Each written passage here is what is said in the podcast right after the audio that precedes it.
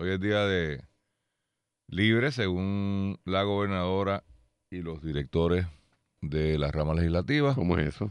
Para todos los fantasmas, porque acuérdate que hay muchos empleados Ah, fantasmas en. Hoy es el día, gobierno. hoy es el día oficial. Hoy es el día oficial, hoy es día de Halloween, así que la gobernadora y los líderes legislativos han, me parece que muy correcta y justamente, Carlos, dado el, a todos los empleados fantasmas, hoy es su día, celebren desde temprano y a fantasmear mañana, hoy no, Mm.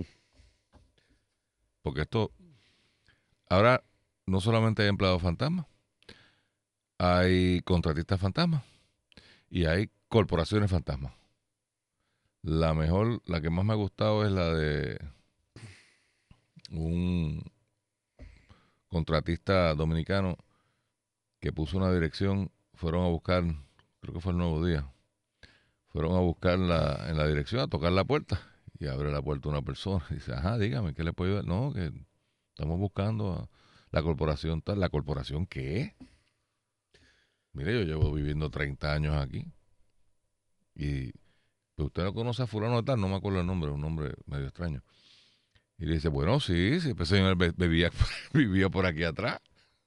Pero yo creo que él se fue para la República. Oye, han puesto la dirección del vecino.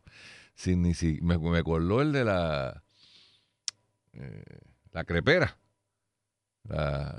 que ya fue convicta, también del Senado, eh, que van y preguntan, no, yo lo que vendo es crepa aquí, yo no tengo que ver nada con ningún contrato en ningún lado. Y resulta que era que el marido la había metido en el lío. Digo, y ella se metió en el lío porque pues, convicta fue. Así que ya no hay, aquí no ni presunciones ni nada. Él levantó las manos y dijo que era culpable. Y, Carlos, yo lo que veo es una lentitud por parte de Fortaleza en actuar que ya me está preocupando. Porque, yo, independientemente de, si yo tengo el presidente de mi partido y de mi Senado, perdóname, de mi eh, Cámara de Representantes, diciendo hace un montón de tiempo y desconectado de los eventos de Geroncito. Este bochinche no es con Geroncito. Pues claro, el presidente de la Cámara no quiere echarle mucha culpa a Geroncito porque Geroncito es de él. Hay un senador que resulta, y debemos corregir el récord, que sí había ido al FBI o el FBI lo había visitado. Ayer no estaba claro. Hoy, Lo cogeremos con calma. bueno, por eso. No, no, porque está bien, es que está... informa el periódico que el FBI visitó. O sea, yo soy el gobernador de Puerto Rico y tengo toda esta información. Oye, llega el momento en que tú tienes que decir, este, y, y viene más, me dicen. Pero mira, Luis, yo parto de lo que tú dices y pues, estoy, de acuerdo con la gobernadora y, y el país tiene que hacer algo, pero vamos, vamos a ser sinceros de verdad.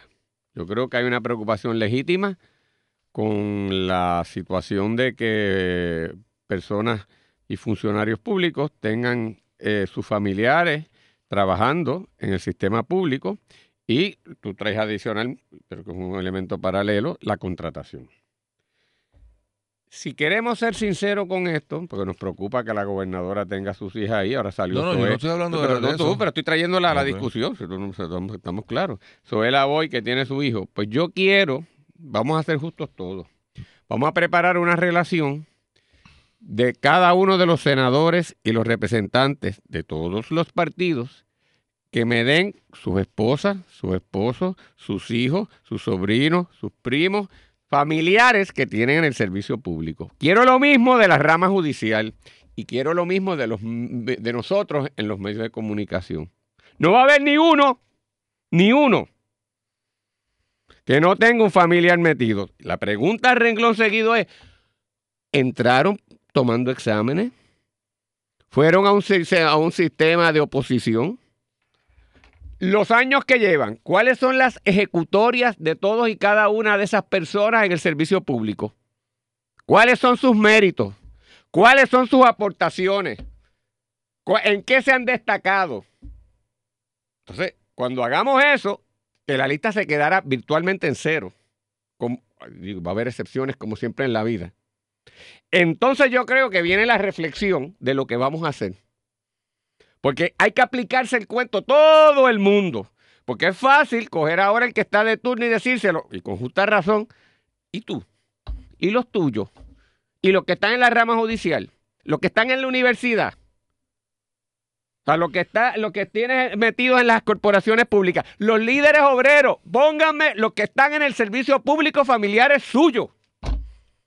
Y todo el mundo, todo el mundo va a quedar salpicado. Y no venga a decir, bueno, es que solito. No, no. ¿Cuál es el mérito? ¿Cuál es la gran aportación que han hecho al servicio público? Más allá de esperar que llegue el día 30 y cobrar el sueldo. Ah, yo cumplí mi función. No, no, no. De ejecutoria. Es que no hay un servicio de mérito. No lo hay. Pues si de verdad esto es serio, Luis, la gobernadora, como tú dices, la Asamblea Legislativa, unánime, la rama judicial, vamos a montar el sistema de mérito de verdad. Con exámenes de entrada, con evaluaciones constantes. El que rinda va a ser ascendido, el que no va para afuera. Y eso va en la universidad también. ¿Qué, profesor de profesor, alguien que en su vida ha escrito nada significativo al campo de enseñanza al que se dedica? Usted será un conferenciante. Pero profesor no es. Así es, profesor no es. Profesor es alguien que se dedica, además de estar dando una conferencia en el salón de clase, a ayudar a esos jóvenes a que crezcan y hace aportaciones significativas en su campo. Que tenga el conocimiento en ese campo obligado a recurrir a eso, ya sea para probarlo o para diferir y construir otras teorías. Pero ese principio aquí no se aplica en nada. Entonces venimos con esta hipocresía. Porque entonces forzaremos al de turno a que se hunda. Y volveremos con lo mismo. Y mañana el otro partido, y después el otro partido, otra persona, volveremos con la misma bobería. Pues llegó el momento, Luis. La respuesta a esto, como tú dices, vamos a presentar un verdadero sistema de mérito. Nadie entra al servicio público si no es un sistema competitivo. Tú no lo puedes reclutar así. Tú no, no descansas en ti. Es más, y si hay alguno que va a entrar por mera discreción porque es de confianza, eso tiene que ser reducido. No la cantidad de empleados de confianza que hay aquí, que es una barbaridad y que es una burla. Y la permanencia en el sistema no está garantizado. Como estos son fondos públicos y se debe al público, el que no rinda, el que sea un mediocre en su posición, no se puede quedar. Vamos a ver si el gas pela.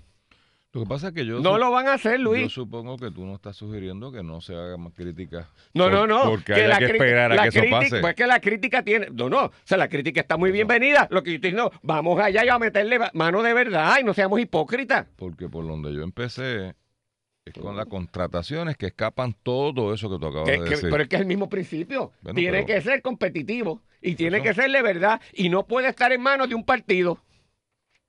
O de, o, de, personas que respondan al partido de gobierno que esté en control. Pero no lo hacen, chicos, que esto, esto es una mentira. Fíjate que no tenemos problema en entregar el sistema electoral a un sistema de desconfianza, como se ha llamado, donde los tres partidos están, ¿verdad?, verándose unos a los otros. Pero no hacemos eso con el procedimiento de subasta de adjudicación, lo que se llama en inglés procurement, que es más amplio. Procurement es la compra de, la obtención de bienes y servicios. Porque aquí se ha eh, simplificado toda esta discusión con el tema del financiamiento de las campañas. Y ahí no está el problema. Ahí puede haber problema, pero ese no es el problema. El que financia campañas lo que está buscando es luego la obtención de contrataciones para bienes y servicios. Los que son más liberales creen en un gobierno grande y quieren más empleados. Y ahí entran las uniones, pero el fin es el mismo. Es que los fondos públicos beneficien al sector que yo entienda que tienen que beneficiar.